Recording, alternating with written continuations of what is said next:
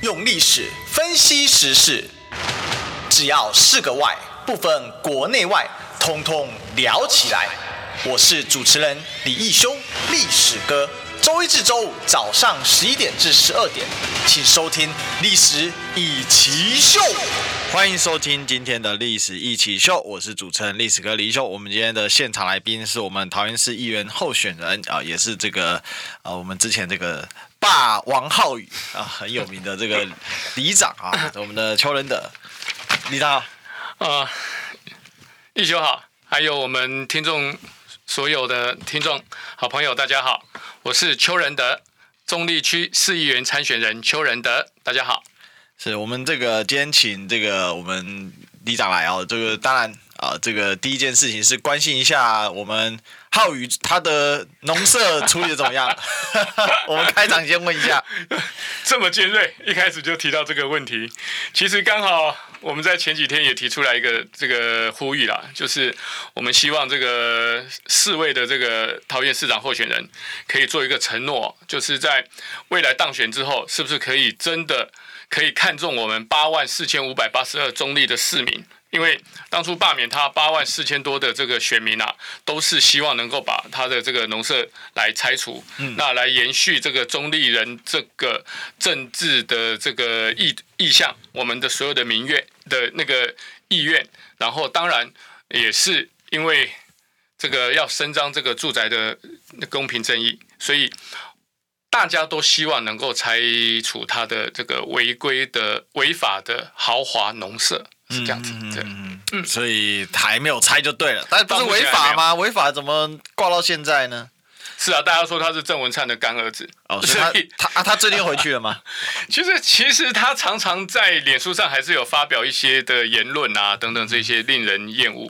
那所以也是因为这个原因吧，所以最近大家又开始把他的这个关注度提高，然后要来拆除他的家里的农舍，来给大家一个还给大家一个公平正义，这样是。所以他他现在又他之前来学我们。高雄三明区刚好小弟是三明区的人，我实在是觉得匪夷所思啊！怎么会挑到我们高雄三明区来选举啊？啊，这个我们就我猜他大概因为他最擅长就是做市场调查了啊，所以他可能不知道为什么挑到我们这里来。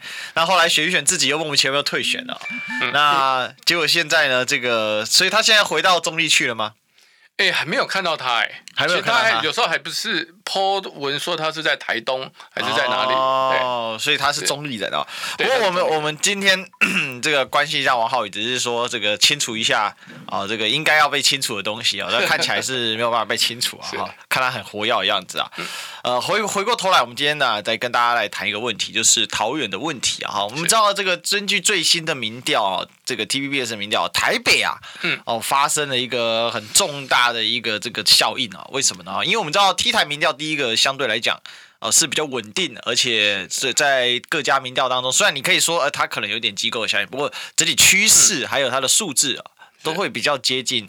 呃，这个就是说，这个选举的结果，从历来的这个观察，是那 T 台最近做了一个民调，是针对台北市的效应，那主要是什么？周玉蔻效应哦。嗯、那在周玉蔻效应的加持之下，因为大家等下讨厌周玉蔻，呃，投给周玉蔻就是投给陈时中，哦，支持陈时中就是支持周玉蔻啊，看起来真的发挥了作用啊。周玉蔻被民进党这个强制下架之后哦，那但是效应不止啊，蒋万安的这个支持度呢，竟然来到了四成哦。那同一时间呢，这个。这个黄珊珊的竟然下载了三趴啊，可是他的好感度很高哦。是，那最后呢是陈时中啊，好的略略降至是二十二趴，但居第三。可是问题是同样的状况啊，在桃园啊，看起来啊，目前来说，这个张善政呢。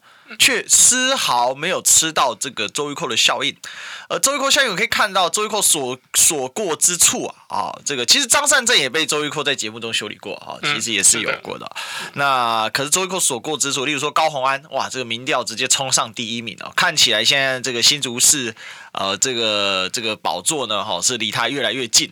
啊，而且呢，当然他们这个最近沈慧勇自己又做了一份民调了，当然就是把自己做弄到第一，到底准或不准，我们可以再观察一下。是，但是整体来讲呢，呃，看起来民进党的选情确实是趋于下风，而且还蛮明显的。好，比如说中部，呃，这个最近民调大家也都是观察的蛮焦点啊，比如说这个卢修燕啊，卢市长哈，他已经领先他的对手这个蔡其昌达到三十趴啊。同一时间呢，整个中部看起来国民党执政的县是蛮多的，是，所以呢，呃，这个。呃，就就连云岭啊，人家说相对就是比较绿的哈。那目前张立善也都是相对是稳定在领先当中，所以整体来讲，这个盘势很有趣啊。好，就是周玉蔻效应似乎强化了原本的蓝营的优势区哦。可是呢，同样人家说叫做蓝营的优势区叫桃园，那为什么这个感觉起来张善政跟这一次的周瑜 cos 的效应一点关系都没有？李长，您在地方跑了这么多年哦，这个。呃，对民意的感受当然是最直接的。到底张善政的问题在哪里？那甚至呢，有一些民调呢，已经出现郑运鹏啊，这个郑上张下，好，郑运鹏呢超过了张善政，好，变成张书正的状况。那那您怎么观察这事？我想，我们选举哈，我们回头来看到二零一四年，讨厌民进党，啊，二零一四年是讨厌国民党，那时候因为这个太阳花事件，对，好，然后冲入立法院。讨厌国民党，所以那一年是民进党大胜。嗯，那时隔四年，讨厌民进党，所以造成国民党又大赢了。嗯，可是二零二二年呢，又立刻翻转，讨厌共产党。嗯，反送中、香港的事件等等这一些，哦，那是二零二零。对，那今年二零二二，好像变成是刚，就像刚刚一休讲的，应该是因为讨厌周玉蔻。所以 影响到陈时中，那是不是讨厌的人跟讨厌的人挂在一块，就会被这个民众给这个影响唾弃？对，会唾弃。所以当初张善政基本上他在做国民党在提名的时候，嗯，其实中立或桃园地方的议员并不是这么的同意。嗯，你说国民党对国民党籍，嗯，所以那时候造成什么状况？大家也讨厌国民党的议员。嗯，尤其那时候有从罗志祥事件开始啊，那时候还有李玉林啊出来，然后还有议长邱义胜这些的事件，都让人家讨厌国民党的这样的一个操作。对，那这个结我在地方上看似乎还不是解决的很好，还是有一些的矛盾在里面。嗯哼，对，所以呃，刚好这个月的八号，这个礼拜六，那张善政。市长候选人他的总部要成立，所以我们就看看他成立这个状况，整个动员的状况是不是可以让国民党在这一次的选举中能够再度的团结，然后去拉抬他的声势，是这样。是，那他在现在在地方的整个状况，就像您刚才讲的，因为提名的问题，所以他呈现什么状况？议员跟这个市长候选人本身的互动很低吗？其实我在所有的行程里面去看到的部分，其实不是这么的 match 在一起。嗯，好，就是会有一些疏离感。对，虽然说是议员，也当然他会担心这个需要要母鸡来带。对，那带着张善政这样子跑地方的时候，其实因为有一些场合，其他议员又没有去参加。嗯哼哼，所以就说是单独的去带，不像民进党的一个部分。他是郑玉鹏，他就是郑文灿市长带着他，那所有的党籍参选的议员，可是到中立区，那就是中立区的议员候选人就跟着一起上台，嗯，一起到地方去，就是母鸡带小鸡，小鸡回馈给母鸡，是这样。但是国民党里面目前看到的，就真的是啊、呃，大家的团结度真的还是不够。所以变成说，其实是现在是小鸡有时候变小鸡扛母鸡，有有这样的一个状况，甚至小鸡带着母鸡去，那其他的小鸡没有跟着去，就是小鸡之间也不是这么的合作，因为每个人都有自己的选票的压力，对，是这样子。所以在我们在基层看来是这个样子。那桃园现在的状况是？呃，这个蓝营的一些这个所谓的候选人，他们会不愿意跟张善政站得太近嘛？会会觉得会影响到选票是这样吗？还是说这个因为张焕正很多人说，哎，他是这个前行政院长啊，那有人说他在在的时间比较短哦，所以他的这个知名度其实还输给郑运鹏哦。那桃园现在的一般的就是社会的氛围，就是说对张善政是不是存在感还是比较低一点？这原因是在哪里呢？其实可能因为。在选举当中，我们会听到很多的选举语言跟政治的一些手势操作等等这一些。嗯，我发现张善政院长基本上他算是好人，对，他是很温文儒雅的读书人，对。那种的感觉，所以他在选举上面的一些的话语的表达跟一些情绪的带动，就不是这么的强烈，嗯，会让他觉得就比较温。那温温的状况去遇到这个国民民进党非常强烈的这样的一个选举语言的造势动作的时候，我觉得他就是会让民众觉得没有什么吸引力。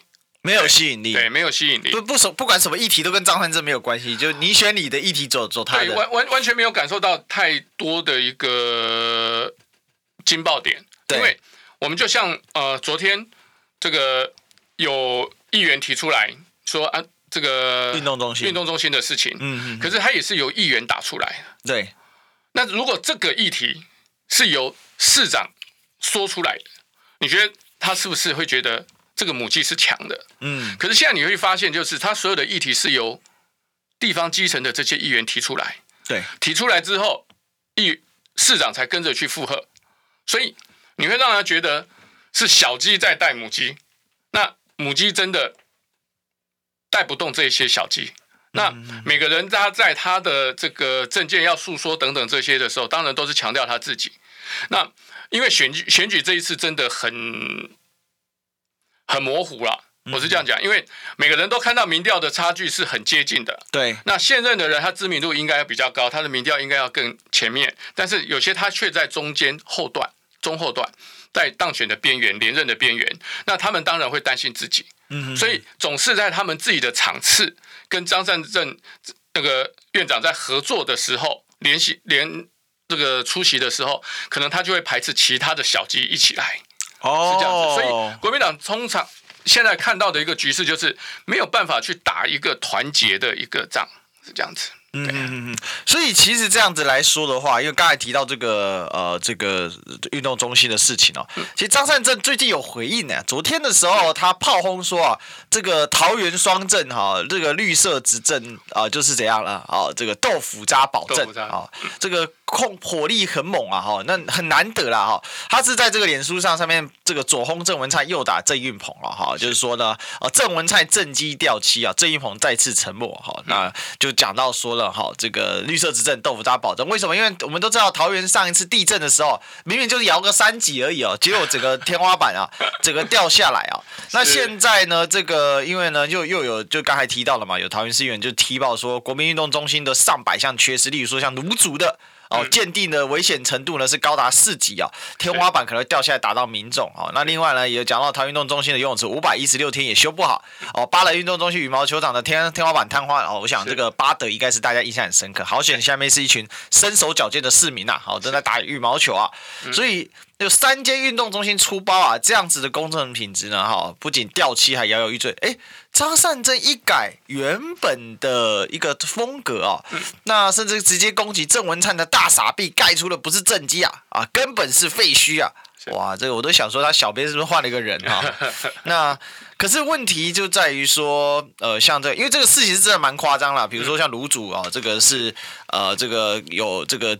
呃，结结构啊，哦，裂管啊，好，但是连钟乳石都跑出来了。听说这个有点夸张哈。对对，水滴啊，形成这个钟乳石啊，还有电梯都锈死啊，这个电缆锈蚀，你敢搭吗？哎，张善政难得反攻，反这个反守为攻哦。那过去他其实不是这个样子，是不是也是代表某种程度选情其实有点着急了，终于得动起来？所以关于这个运动中心的问题哦，还有就是说张院长这样打，你觉得他的这个效果如何？其实我觉得。以运动场馆这一些的问题，民众是有感觉的。嗯，从巴德的那个天花板事件之后，其实大家对郑文灿的这个执政，他的工程品质哈，这一些其实慢慢的开始有存疑，好像打破了过去的一种说，哎，五星市长的这个建设五星。那很多的工程，就像刚才讲的豆腐渣工程，不断的一个出现。那我们在基层，其实其实我们在走动的时候就有看到了，像。呃，中立的溜冰场，它的这个跑道场地是龟裂的，只有在比赛前会稍微用水那个去填补它。嗯，那还有就是，甚至有一个网球场，它的观众席是漏水的。对，可是为了照理来讲，漏水我们是去修缮它，是去做防水嘛。对，可是这个球场很很奇妙，它是用一块帆布去把上面遮。遮起来，让它不再漏水。那中立人开玩笑说，那叫遮羞布。对对，所以很多的结构跟很多的工程跟这个建设，慢慢你会发现，哎，市长的五星市长他的政策好做出来的结果，好像真的不是宣传的这么回一回事。上次《远见》杂志那个市长的五星市长的评比嘛。这个很明显，郑文灿已经调到中段班去了。是，是这个，那是不是也是受到这一系列的这个问题的影响？我想应该也是啦。那、嗯、那个昨天我们看到张市长哦，张善政市长他这样的一个攻击的时候，其实他会对卢竹这个运动场馆这些做这个攻击，我觉得应该也是凸显什么哈？郑玉鹏他本来就是卢竹区的一个立法委员，对，那他主要是要去打卢竹区。这个立委对这个事件完全没有去关心，完全没有去任何的一个呃说法，所以这我想应该他的着眼点会是在这个地方。嗯，对啊。那郑玉鹏一直来讲也是被人家诟病的一点，就是说他在芦竹地区其实很少出现。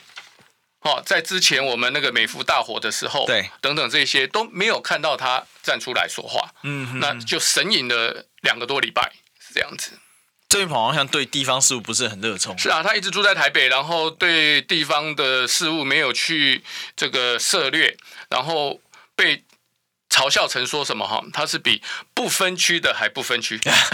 住台北的桃园市立委 是的，是，是他是长期都这样子干嘛？到现在，听说他在桃园有买房子，还是但是他人可能是还是住台北？其实这个我们就不得而知啦，因为他怎么他他的行动，他的怎么样的一个行程，我们没有这么熟悉到他。嗯哼，对，是了解。但是他地方的见见光率很低。是的，但是最近比较好了吧？因为你要选举，之前之前是说确诊嘛，然后最近开始有动起来，然后也看到，确实我在地方跑场的时候也看到了郑文灿市长，就一直都是带着郑运鹏，然后跟党籍的议员候选人上台，是这样子。听说有一个讲法，就是郑郑文灿帮郑云鹏帮到什么程度，就是有人以为郑文灿选第三任，好 像是这样哈，因为郑文灿都说这个他说要做的。郑云鹏会接着去都做，那郑云鹏一定延续做他之前做的。那没有听到郑云鹏自己对桃园有什么规划，哦，完全没有听到他对未来这个如何要让桃园市民的福利啊等等这一些都没有，完全就是在打仇恨值，是这样子。哦，了解了解。好，那所以在这个样子的状况之下，事实上我们呃可以看到这个张张善政这样子去。改变他的策略，那你觉得他这个改变策略效果会会出来吗？因为比如说像虾敏啊，哈，就提到这是一位这个 PPT 的虾敏，他就这个叫 S E M I H 哦，他就说，可是呢，哦，你佛系善政，你的民调好像已经输郑运鹏了，感觉起来网络上的风向，包括这个实体的民调，让人家观察到是好像这样打下去，真的这个这个民调真的不行了。很多下面也讲啊啊，比如说呢，这个下面就讲到说。就是落后才要怒啊！你看他还可以活多久哈哈？然后呢，还有人说啊，真的很搞笑哎，张可以玩成这个样子，真的很不简单哎。那也有人提到说啊，这个这个议题已经玩两个礼拜都凉去了哈。那这个也有人说到哈，这个这个不妥五三一，还是说佛道输去了啊？然后还有人说呢，啊这个呃这个太那个了吧？都发生多久了？爆料的还是你国民党的议员，不要再佛系的好吗？所以事实上。这个很多人觉得说，真的是太佛系，真的是因为佛系的关系吗？桃园人不太能接受市长那么佛系哦。其实，我们从那个整个事件来看，我刚才是讲的，如果这个事件是由市长他来爆出来，嗯，然后议员一起来附和，对，你觉得他的整个的打仗的效果会不会比较好？一定会啊！而且你如果开联合记者会的话，所以。因为你一定要是发起进攻嘛，是因为既然郑运鹏跟郑文灿他们也没在演的，是反正就是捆绑双胞兄弟了。郑文灿到处带着郑运鹏，就拿公务车在也没没在跟你怕的。是，所以我才讲说这个国民党选举好像就是议员先开炮，就好像战争的时候是主帅还没说开打，这个议员子弟兵已经先去打了，打了之后才发现，哎，这个。主帅发现，哎，这个效果还不错，然后才跳出来打。会不会是议员？那个议员说，哎，这个我们可不可以开炮？呃，但是主帅说不要不要，好，是不是这样？这我们就不知道了。对，是这样子是。那最重要就是说，我们可以看到，他真的到现在好像就昨天开始才有一一点点的攻击语言嘛。嗯。那未来我们还是会持续去观察他是不是持续的下去。这样子会有效果吗？你觉得？你自己个人评估？你是在地方接触选民？嗯，因为我觉得现在的选举啊，真的是要打仇恨值。跟去凸显啊、呃，这个对方的这个哪里做的不好等等这一些，嗯，所以如果说不去发起进攻，这个感觉起来桃园真的是没有什么，真的弱弱的。主要问题会不会是，其实郑文灿本身在中间选民的感受里面其实没有那么糟，可是他实际可能有很多问题。但是你就盖得想，就像那个运动中心，要不是地震帮了我们一把，谁知道那运动中心是豆腐渣到这种程度？是哦，摇一个三级就全部挂下来，而且还刚好那影片被外流出来。因为第一天一开始的时候其实没什么新闻的，嗯，刚下的时候，呃，这个地方线也不太热情啊。那是因为在网络上，现在赖群疯传之后，才回到这个新闻版面，然后最后整个媒体就炸开来。嗯，那在这个状况之下，就变成说，其实。大家不晓得郑文灿到底不好在哪里？你你为什么你张善政要取代他？你又不说他的不好，那我怎么知道说你来了又比较好嘛？人家做的这边就不错啊，五星市长啊，他以前在《远见》杂志长期名列前三名的，不是吗？因为所有的宣传都是这样子做嘛，嗯，所以我们很清楚知道，因为郑文灿市长他是从新闻局长出身的，嗯哼哼，所以他自己非常的了解媒体，好，这呃的报道。然后能够带整个的风向，嗯，我在中立或者在在整个桃园啊，我们这样讲，有一些的政策在推行的时候，如果有民众说不好，或者有民意代表说不好，其实郑市长他是会自己打电话的，自己打电话。对，我曾经就遇到过这样的状况，自己打电话什么意思？你帮我解释一下。我跟大家爆个料，就是我当初我们桃园市在推这个市民卡的一个政策的时候，因为。呃，他的整个政策是把六十五岁以上的长者要到区公所去办市民卡，对，然后六十五岁以下的到里办公处去办。嗯哼哼。那他要求里长要协助这一些里民来办。嗯。但是他这个整个方向是错的。对。为什么？他市民卡就是一个公车卡的延伸。那公车卡，我们清楚的知道，就是六十五岁以上长者，他们可以去坐免费的公车，所以他整个市民卡没有其他的配套的时候，其实真正需要的是六十五岁以上的长者。对，所以我那时候在脸书上也不客气的这个发言，就说整个这个市民卡的推动，展现出市政府的无能，因为你居然要里长待在里办公处。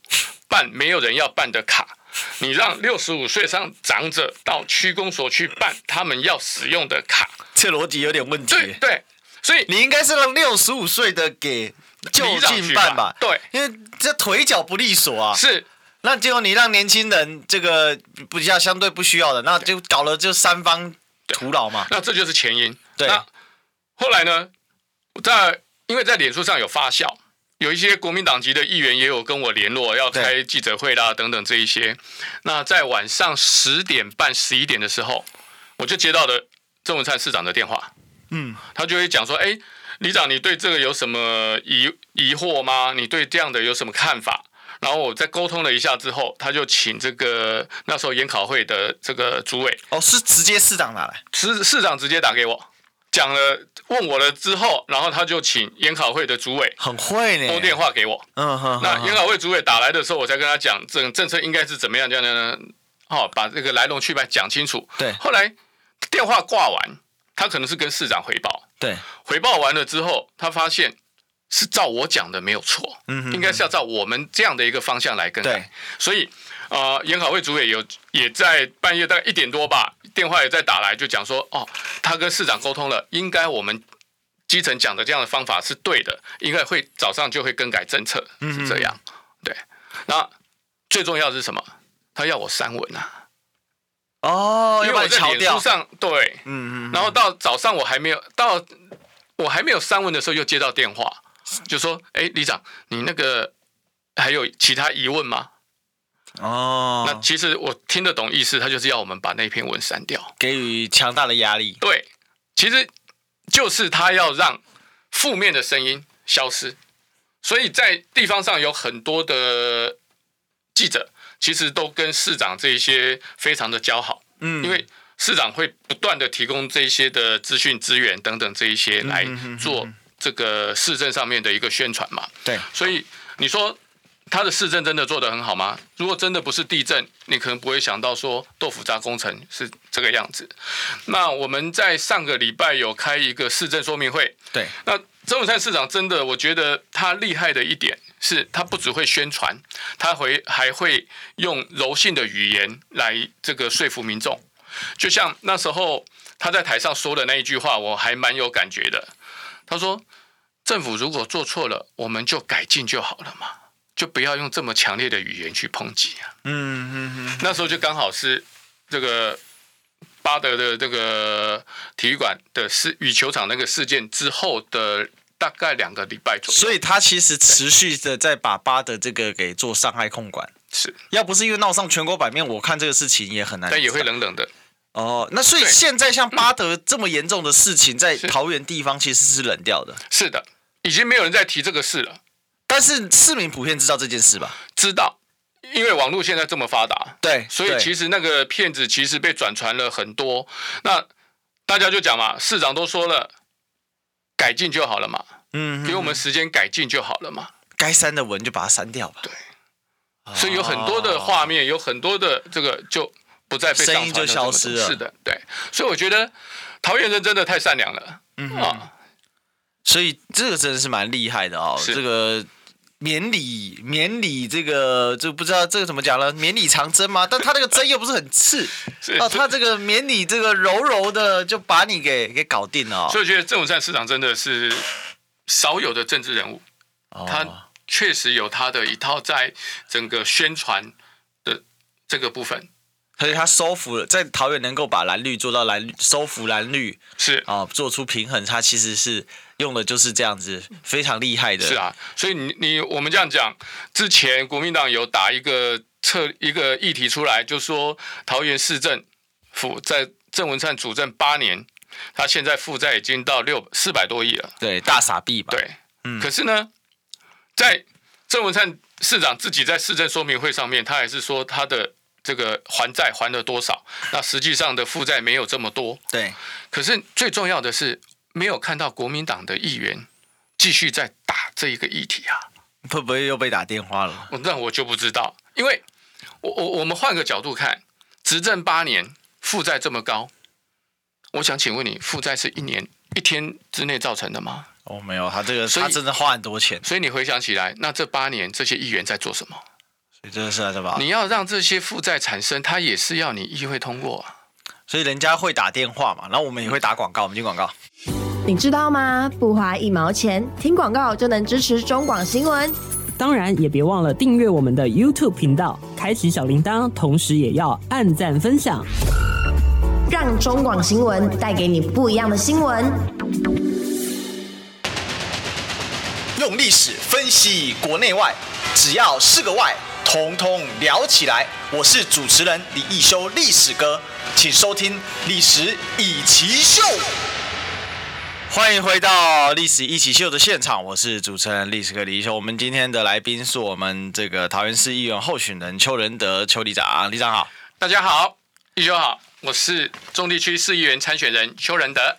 是这个呃，我们刚才在讨论，就是说郑文灿郑市长哈，在桃园怎么经营市政哦，那真的是蛮厉害的。刚才看了一下，真的，真的会回耶，他会回，这是个人赖耶，是太厉害，而且他真的是半夜都会回的。我刚每天我的这个赖被写到九九九，我就快放弃了。所以，所以我觉得是，他也真的是有他的一套啦，他能够把中立搞到，把整个桃园做到，哎。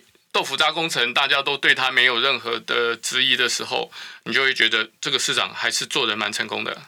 所以这这个问题就变成说，要挑战郑文灿的话，那你有很多的这个，比如说宣传啊、讯息啊或负面的地方，其实不太容易扩展。但另外，这个火力跟力道就会不是那么的强。是最重要，其实应该是讲说，国民党籍的议员自己在地方上面。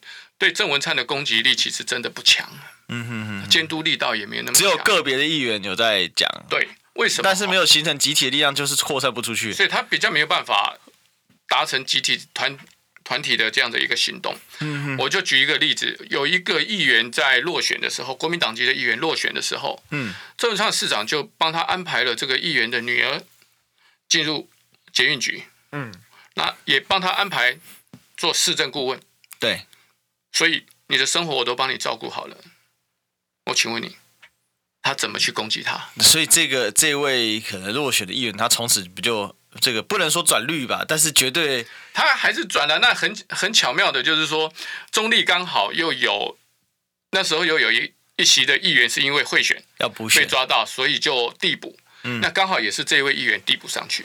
嗯哼哼，对，因为刚好他的排序嘛。对，那他递补上去，所以你可想而知，他对市长的这个咨询会强烈吗？监督会够强烈吗？因为孩子还在捷运局上班，大家好来好去，是，所以这样的一个状况，真的让这个豆腐渣工程都还是不不被大家所重视，这样子。对，所以其实这就是目前整个这个桃园选情之所以说，哎，雷打不动，就因为郑文灿不受大环境逆风影响这件事情，也不是今天的这个状况了。嗯，没错。比如说我们讲这二零一八年的时候，当时。这个是我们都知道，全台当时就是寒流吧，寒流效应的时候，基本上把大水冲垮龙王庙，好，这个一口气，呃，这个让国民党冲到了十五席之高啊。可是呢，郑文灿不但没有受到影响，还自己还得票率还上升了。所以在这样的一个这个对比之下，其实今天如果郑文灿强力加持郑运鹏，郑运鹏就是郑文灿，如果是这样的人设的话。那也难怪乎说，现在在桃园的状况变成说，其实他不太受这个大环境影响，就大家讨厌周玉蔻，这实质上回回回向加持就是，那谁跟周玉蔻挂在一起了？陈时中，民进党，你跟周玉蔻挂在一起，所以呢，啊，这个我就要教训你，我要教训你，那我就选票上就选一个可以教训你的啊。是，所以其实在台北这个逻辑是最清楚的，是因为我要教训周一控，那当然陈时中在台北本身这个仇恨值也高了啊，这不能说别的，但是整体来讲。那我就选一个最容易打败这个陈这个陈时中了，所以集中到了蒋万安上，所以蒋万安一口气到了四成哦。是，可是这一套在桃园就失效了，看不到。这原因就是因为郑文灿就，可是问题现在是一个网络时代，人也都是在各县市跨县市流动，这么厉害，就真的就是打进去像化骨绵掌一样，就就化掉了，什么都没了。所以人家才讲郑文灿是胖周瑜啊，嗯哼哼，他有很很好的那个人际关系处理的美感。对，真的，这是我在地方基层上真的看到的。那也没有办法打成说讨厌郑文灿，所以不支持这个郑运鹏，也没有办法啊。所以大家反而是郑运鹏虽然在地方上很少出现，在自己的选区上面都被人家称为这个啊不分区的立委了。那这样的状况之下，还是没有办法去凸显到他的。不不尽职，嗯而是因为大大家喜欢郑文灿，郑文灿的能力很强，郑文灿做的很好，所以呢，一样要让他的施政去做延续。因为市长他在所有的行程在跑的时候，他都是说，只要我说要做的，郑文哎郑玉鹏都会持续接着做。就像刚刚讲一休讲的，好像他在选第三届，嗯哼哼，哦，是这样的一个状况。所以，所以其实今天如果说没有办法去找到破口，那你觉得这一次这张善政，所以回过头来我们就可以好好来讨论，就是说张善政打这个桃园运动中心这件事，是他有办法打出这个缺口吗？我我们这个火力这么凶猛，可是刚才我们也看到，光香民的反应说你真的很那个啊，这个。这个真的说说的很好。啊，比如说有这个有个叫做 CT CT 嘛啊的这个网友他说张善政说的很好，可是存在感很低，不够强烈，不够强烈。好，然后呢，这个还有像这个一个网友说，民进党烂成这个样子还能赢啊？这个呃这个朱朱立伦可以滚了。哎，怎么突然骂到朱立伦？哎，这也是一个问题啊。就张善政的本身，因为觉得他选到现在他有一些包袱，还有就是他的起手是一直让人家觉得切入点不对。是啊，就是你就觉得很软，那到底在软什么？不懂。就是想，难道不能地方上啊？地方上其实有这样的讲法，像这礼拜六的这个竞选总部的成立，嗯，那有人认为是说他是市长候选人朱立伦所提名的人，所以所有的动员，所有的这些应该是由朱立伦来去主导。嗯哼哼哼。那地方上面的用力的力道，我想这礼拜六真的要好好观察。对，是不是地方上面已经整合好了？虽然我们看起来是呃李玉玲委员来做这个竞选总部的这个主任委员，那邱医生议长是做后援会的会长，然后南区、北区都有过去都是传出来要参选的市长的那个立委，啊，像鲁明哲跟这个啊鲁鲁明哲委员等这一些，那他们在实际上操盘上面是不是真的能够把之前的这一个冲突点，好，这个心结能够化解，我觉得应该是他往后选战里面很重要的一点。所以在这个礼拜六的一个动员，可以看出来他们的一个现况是这样子。所以其实，在最近有一个可以对照组了，高雄、嗯、哦，柯志恩最近办了一个大造势，那这个人家说汉子跟燕子都到了，啊，就侯友谊跟呃这个卢秀燕哦都到了。那这个是其实是甚至是二零一八年当时啊的这个之所以会获胜的现象，但二零二零年是完全看不到这个现象。是，那这是国民党看起来在高雄的这个大集结，这个集结啊，某种程度他还没有跨出同文层，但是至少我认为高雄的蓝军的这个原本很低迷的气势确实改变了。好像那现在桃园让人感觉是蓝军的气势好像有点低迷，对吧？可能这里还很松散，对，蛮松散的。但是我们看到的一个部分是这样，因为我自己是无党籍参选嘛，我在地方上走动的时候，其实蛮多人不喜欢蓝绿对这样的一个对立状况的。对，他们就说他们讨厌蓝的，也讨厌绿的，他们是讨厌绿的，但是又发现蓝的扶不起来，就是觉得你张善政没有存在感，你也没有要结弊啊，你也没有，那我选你干嘛这样子？所以在中在桃园的民调你可以发现，其实张善政的民调一直都还是在三十几趴那个部分。从他从朱立伦在提名他的时候的数字，跟现在就算他落后了，他的数字其实也还差别不大。哎，其实是郑运鹏的数字是赶上去了，嗯，是冲上去了。那你觉得他最主要回流在哪里？这这个其实是我们要观察点，因为你现在看到我们桃园的盘哦，这个郑文灿。嗯的这个力挺郑运鹏的结果是，确实郑运鹏慢慢重新凝结了郑文灿的支持者的力量，好，还有绿营的基本盘。可是同一时间还有郑宝清的存在啊。嗯，那郑宝清他看他起来看起来民调有七八趴，他也某种程度也应该会瓜分到一些绿营的票，而且事实上从民调结果来看，他确实瓜分绿营的票。那另外呢，张善政的票上不去，有人说那民众党，可是事实上民众党他巩固的是他自己的铁粉，他的他这个很明显赖香林并没有跨出民众党多。多少？甚至从全国性范围的民调来看，它甚至是小于民众党的盘的。因为民众党现在有一些调查已经到二十趴了，但我们保守一点估计，民众党现在的盘至少有十五趴左右。嗯，但逻辑上来讲，你看黄珊珊他是远远超过民众党他的基本盘嘛，他拿到现在他最近最近拿到两成三左右吧，哦，那还多了不少。所以从这样的结果来看的话，那张善政他没办法集结蓝军，其实反而变成他现在的问题是，其实是不是他不够蓝呢？我们广告回来继续讨论。听不够吗？快上各大 Podcast 平台搜寻中广新闻网，新闻还有精彩节目都准时推送给您，带您听不一样的新闻。中广新闻，用历史分析国内外，只要是个“外”，统统聊起来。我是主持人李易修，历史哥，请收听《历史易起秀》。欢迎回来，这里是历史一起秀的现场，我是主持人历史哥李一修哦。我们今天继续用历史来分析时事。我们今天现场来宾呢是我们的桃园市议员候选人邱仁德邱里长，里长你好，一修好，大家好，我是中地区市议员候选人邱仁德。是这个，我们刚才其实嗯，这个上一趴我们最后在探讨一个问题啊，就是说现在桃园的盘开出来，理论上哈，我们这么说哈，就像行军打仗一样哈，是这个。行军列阵呢，现在这个风向呢也在你这边。我们知道，比如说古代人打仗的时候，哦，这个风向很重要。为什么？因为射箭嘛，哦，顺风射得远，逆风就射不远。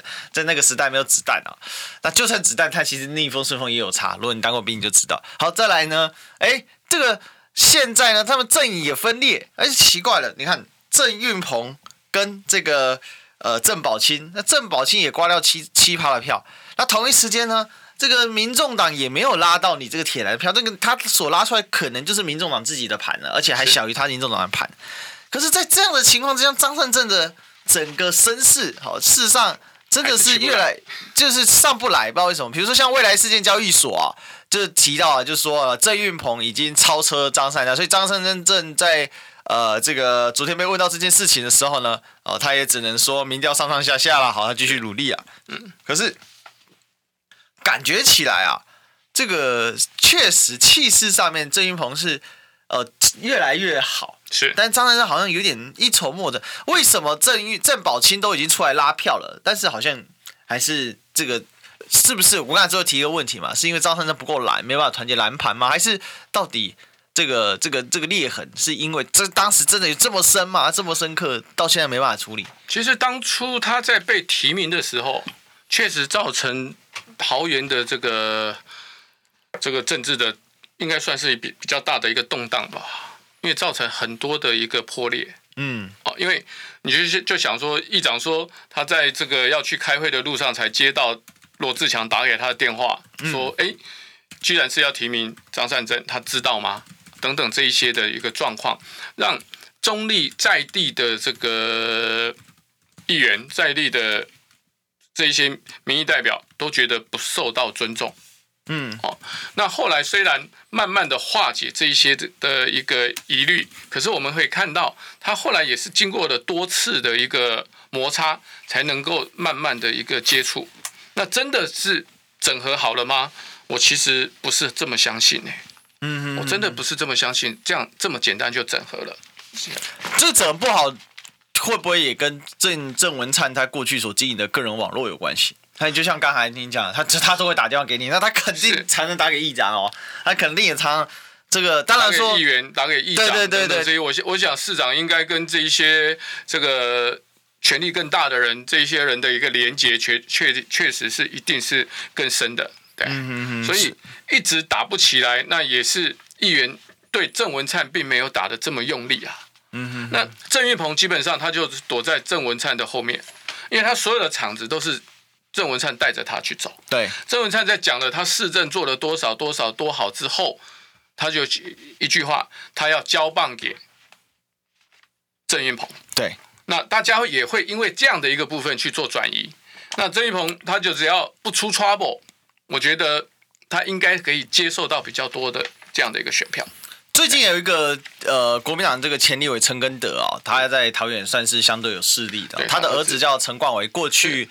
的时候其实是加入了民进党，哦、呃，当时也造成陈根德认为是败选的一个主因啊，父子失和了啊。是，那在这陈根德对陈根德这一席其实就是郑玉鹏这一席啊。是，那。他现在退党了哈，那退党之后，他大肆的批判，就是说民进党执政傲慢无礼，然后因为因此才决定退党。那同时呢，呛这个郑运鹏啊哈，就他们这个确实同就是同一个选区嘛。是。那这个在桃园当立委，比不分区的立委还不分区。刚才您有提到啊，那在这样的一个状况之下，他这样批判，你觉得会产生什么样的一些效果吗？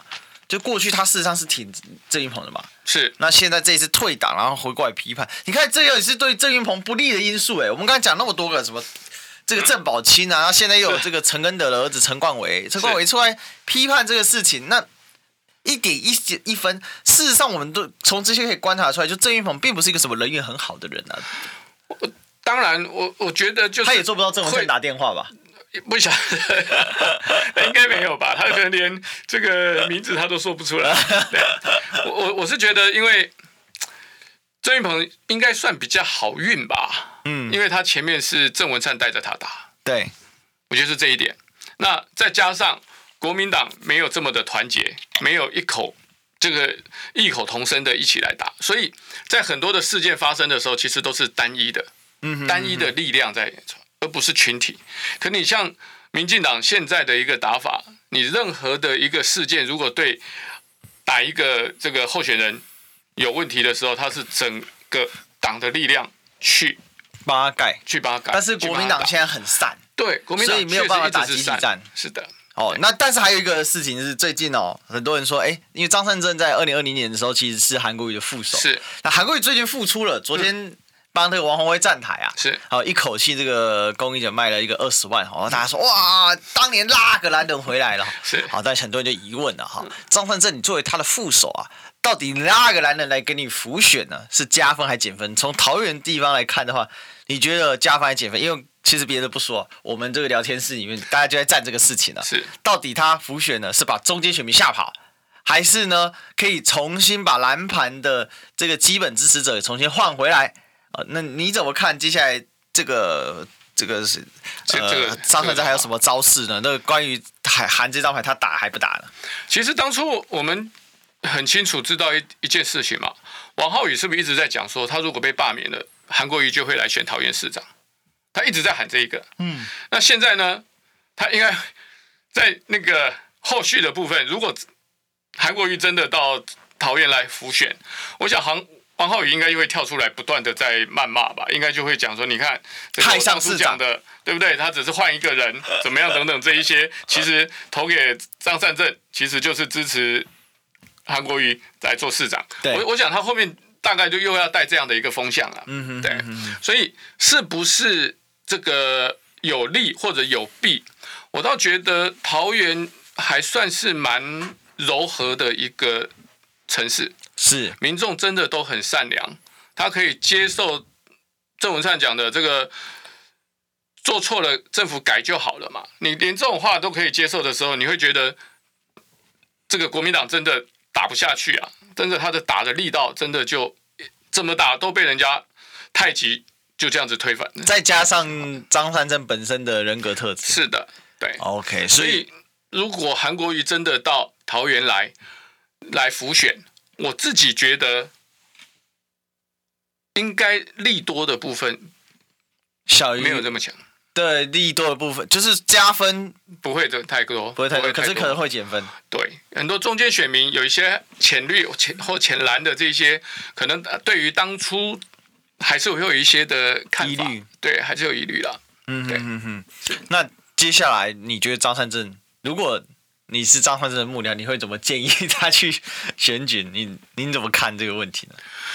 我觉得他应该要除了自己这个国民党的盘，他应该要想办法去找中间势力，像我们这些无党籍的这一些的民众，哦，这些参选人，他是应该要往这个方向来走，因为你可以看到，呃，无党籍基本上他没有母鸡，那国民党的小鸡却又分散，所以。他是不是应该要去来找这些无党籍的候选人，来加强一些中间分子这样的一个选票？因为无党籍的存在，其实就是因为他讨厌蓝、讨厌绿，然后才希望能够选择中间做事的人。对。那如果张善政他原来的一个氛围就是营造他就是只认真做事，他就是做事的人，他也不去做呃攻击。